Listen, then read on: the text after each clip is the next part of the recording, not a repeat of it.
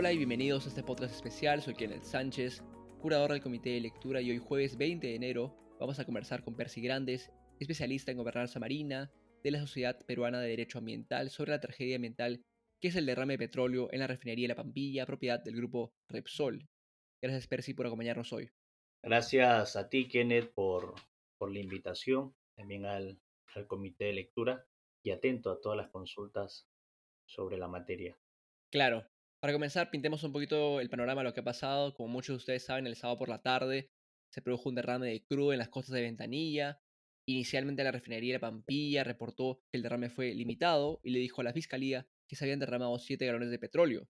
Sin embargo, estas afirmaciones no se ajustaron ni se ajustan a la realidad.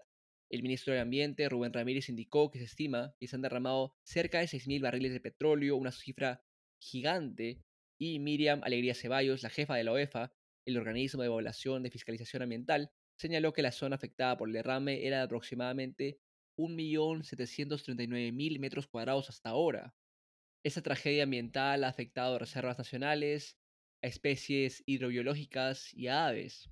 La Fiscalía ya abrió una investigación contra la Pampilla por el presunto delito de contaminación ambiental. Percy, para comenzar, cuéntanos sobre el impacto que ha tenido esto a nivel ambiental, un derrame de una magnitud como esta, ¿no? ¿Cuáles son los impactos en el corto, el mediano y el largo plazo? De hecho, esta actividad, bueno, este derrame de hidrocarburos, esta emergencia ambiental genera varios impactos, ¿no? Impactos en los ecosistemas marinos, ¿no? En, en la calidad del agua, eh, en los fondos marinos también, eh, en las especies de la fauna marina. De hecho, hay varias, varias que han fallecido. Seguramente, ah, bueno, ha, ha habido varios videos circulando donde se aprecia ello. Los recursos hidrobiológicos también eh, han sido afectados, ¿no? Aquellos que, que vivan básicamente cerca al, al, litoral costero y también la economía de muchas personas, especialmente los sí. pescadores artesanales, ¿no? Solo para dar un ejemplo, en Ancón eh, hay cerca de mil personas que se dedican a la extracción de recursos bentónicos, que son los mariscos, ¿no? que lo han, han cuidado muy bien esa zona por bastantes años, sin embargo hoy en día ha sido contaminado por esta empresa y eh, claro. es poco probable que eh, esos recursos ahora estén aptos para consumo humano. ¿no? Entonces, de hecho, se está la economía de estos pescadores. También eh, suelen hacer actividades turísticas de manera complementaria en la época de verano, por ejemplo, paseos en bote, ¿no? Ese tipo de actividades que realmente ya no se van a dar. Así que, de hecho, también van a sentir un fuerte golpe en su economía eh, cientos de familias. Sí, como mencionas, los impactos son diferentes para el medio ambiente, para los animales, para los humanos, y cómo es esa, es, ese proceso de reparación y, y es posible, más que nada lo que pregunto es si es que es posible reparar esto al, al final o a largo plazo. Lo que se puede hacer es contener, ¿no? Se puede contener el derrame a fin de que no siga propagándose, no siga extendiéndose, no siga esparciéndose por el mar peruano se sabe que ya pasó Chancay, ¿no? Ya, ya está más al norte el derrame de hidrocarburos, está llegando a más playas, eh, está afectando también, de hecho, las especies eh, que habitan en esas, en esas playas. Entonces, seguramente de acá a unas semanas, eh, esa mancha negra se irá dispersando, se irá borrando. Sin embargo, habrán daños invisibles, ¿no? Daños que no, no uh -huh. podremos apreciar como por ejemplo daños, eh, impactos en el fondo marino, en los recursos hidrobiológicos y que de hecho van a persistir por bastante tiempo. El daño ambiental de por sí es irreparable, ¿no? Porque hay varias especies que han fallecido. Sí. Desde, que eso ocurre, ya es irreparable, ¿no? Sin embargo, sí hay, se pueden adoptar medidas de contención, de rehabilitación, a fin de que justamente ese impacto vaya reduciéndose lo más pronto posible. Hoy en día, la urgencia no tanto es la sanción, la sanción va a seguir su curso, ¿no? Esta empresa uh -huh. tendrá responsabilidades administrativas, penales y civiles, pero lo importante hoy en día es que el Estado se centre, se enfoque en que se realice la pronta contención, ¿no? Y, para que no siga propagándose. Sí y también la limpieza tanto del medio marino como de las zonas de orilla. Sí, definitivamente. Y hablando sobre esto último que mencionabas, la actuación de la refinería de la Bambilla, cuyo dueño es el grupo Repsol, ha sido bastante cuestionado y, bueno, entendiblemente. ¿Cómo describirías la actuación de la empresa ante todo esto, tanto su respuesta de contención como su labor de reparación actualmente? Bueno, la, la empresa creo que no actuó de manera diligente desde un inicio. Desde el momento que, eh, al margen si fue un accidente o fue negligencia, la empresa tuvo igual que activar oportunamente su plan de contingencia, porque ahí justamente se contemplan algunas acciones que deben adoptarse de urgencia frente a alguna emergencia ambiental. Por el derrame de hidrocarburos que ocurrido, por la magnitud, parece que no fue activada. Y según ha comentado la Premier el día de ayer, eh, yo aún me, me parece eso inaudito, al parecer la empresa no contaba con plan de contingencia, según lo señalado la Premier increíble. eh, eso sería así sumamente grave, ¿no? Que no tenga plan de contingencia. Obviamente, si no tienes plan de contingencia, no vas a hacer, saber cómo actuar frente a un derrame de hidrocarburos, no vas a tener el protocolo, ¿no? Eh, y lo otro también que ha fallado la empresa es en no comunicar. Primero, una infracción, de hecho, ya es el no comunicar a la ciudadanía, a las poblaciones locales, eh, el hecho de que se haya producido un derrame de hidrocarburos. Es inaudito que el alcalde de Ventanilla se haya enterado por los pescadores y no por la empresa o por la DICAPI de que existió un derrame de hidrocarburos.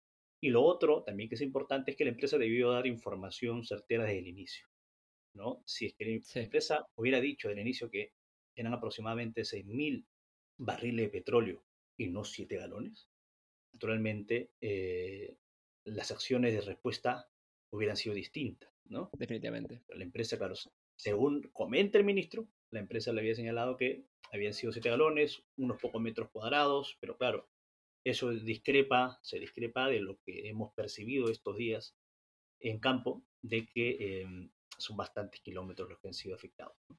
Sí, mencionaste que las sanciones van a correr su curso, no las investigaciones, pero ¿qué tipo de sanción estamos hablando? ¿Qué tipo de sanción podría caer a la empresa? Que dicho sea de paso, ya tiene una investigación en curso, ¿no? Abierta en el Sí, Ministerio Público. tiene tres tipos de responsabilidades. La primera es la administrativa, ¿no? Eh, aquí quien puede sancionar es, es la DICAPI, es el OSINERMIN, pero en materia ambiental, ¿no? Eh, más enfocado en ello, el OEFA es justamente la entidad competente para fiscalizarle, iniciarle un procedimiento administrativo sancionador y en su momento determinar las responsabilidades respectivas e imponerle una sanción administrativa que corresponderá en una multa. Que por cierto, el Sí, ministro estos días ha señalado que la multa es de hasta 30.000 UITs, que es 138 millones de soles. Eso no es del todo cierto. Según la tipificación de infracciones de hidrocarburos del propio OEFA, como máximo a las empresas de hidrocarburos se le puede poner, justamente por este caso de no haber implementado el plan de contingencia adecuadamente, la multa es de 2.700 UITs. De ahí puede ir sumando algunas otras conductas, pero es muy difícil que llegue a 30.000, porque justamente hubo una reducción en, las, en la tipificación de las multas eh, el año pasado. Entonces hay mucha diferencia entre 2.700 UIT, o pongamos 3.000 UITs y 30.000 UITs. Esa es la multa que podrá poner la UEFA. Luego, a nivel penal, la Fiscalía Especializada en Materia Ambiental de Noroeste inició una investigación penal por la comisión del delito de contaminación ambiental. La pena va de hasta siete años de prisión contra los representantes de la empresa. Y finalmente la responsabilidad civil, ¿no?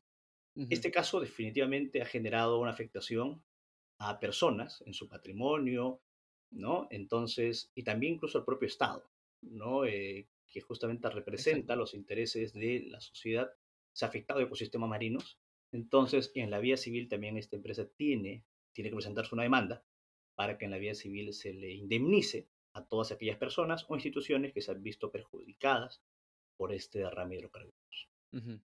Y ahora hablando de lo que es eh, la limpieza, la reparación, ¿cuáles son las medidas que se han tomado hasta ahora desde la UEFA, eh, desde el gobierno y, y quizás desde el mismo Repsol para, para mitigar, bueno, para tratar de reparar lo que se pueda y lo que, lo que nos queda? Sí, a ver, el derrame de hidrocarburos sucedió en la tarde, tarde y noche, ¿no? Del día sábado. Sí. El OEFA fue el domingo temprano a la zona. Personalmente creo que hubiera sido ideal que las medidas administrativas que han sido dictadas el martes hubieran sido dictadas lo más pronto posible, quizá el domingo o lunes, pero bueno, fueron dictadas el martes. El OEFA ha dictado, ha ordenado a la empresa que en un plazo de cinco días hábiles, no naturales, hábiles, realice la limpieza de la contención y la limpieza del medio marino, en 10 días hábiles la limpieza de la zona de orilla. Eh, Esos 10 días hábiles vence el primero de febrero. Repito, ideal hubiera sido ideal días calendario, porque acá Cada día es importante, cada hora cuenta. Exacto. Cada hora el derrame de hidrocarburos se va propagando, se va dispersando.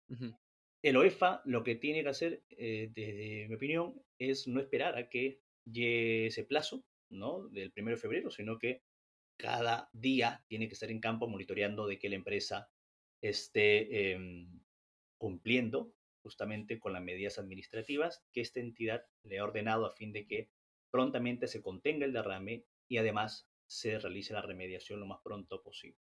Estas medidas administrativas no tienen naturaleza sancionadora.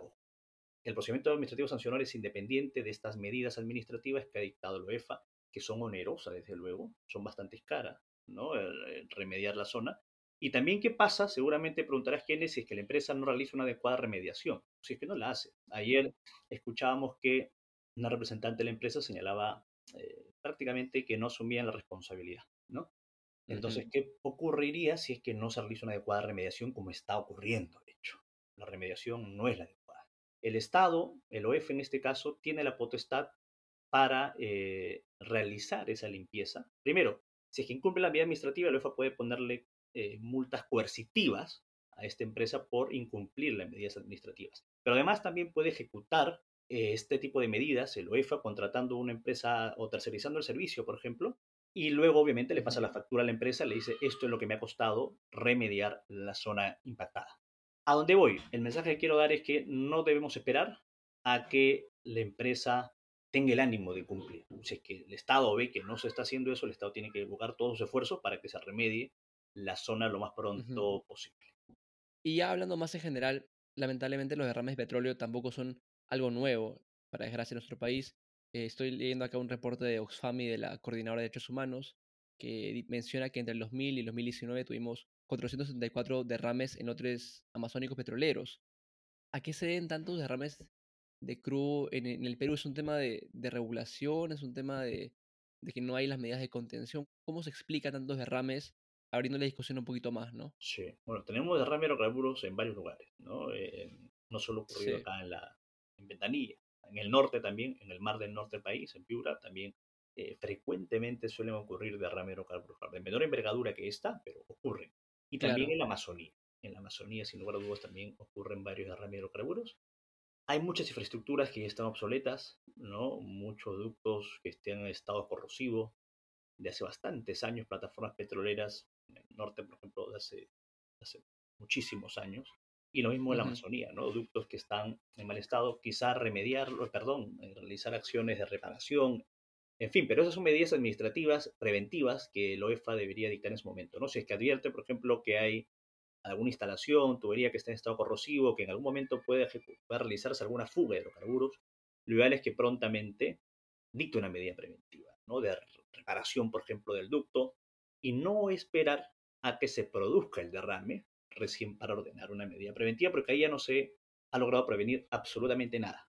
Lo que se está haciendo es dictar medidas para contener el derrame o hacer que no se extienda, pero no es que se logró prevenir. La prevención es si es que dictaste una medida oportuna a fin de que no ocurra la emergencia ambiental. Sí, muchas gracias, Percy, por tu tiempo para esta entrevista y para conversar sobre esta que es una tragedia ambiental, ¿no? Excelente, Kenneth. Muchas gracias a ti. Un fuerte abrazo. Bueno, eso ha sido todo aquí en este podcast especial de Comité de Lectura. Este episodio fue producido y editado por Vania García y por mí, Kenneth Sánchez. Nos vemos en un próximo podcast. Hasta luego.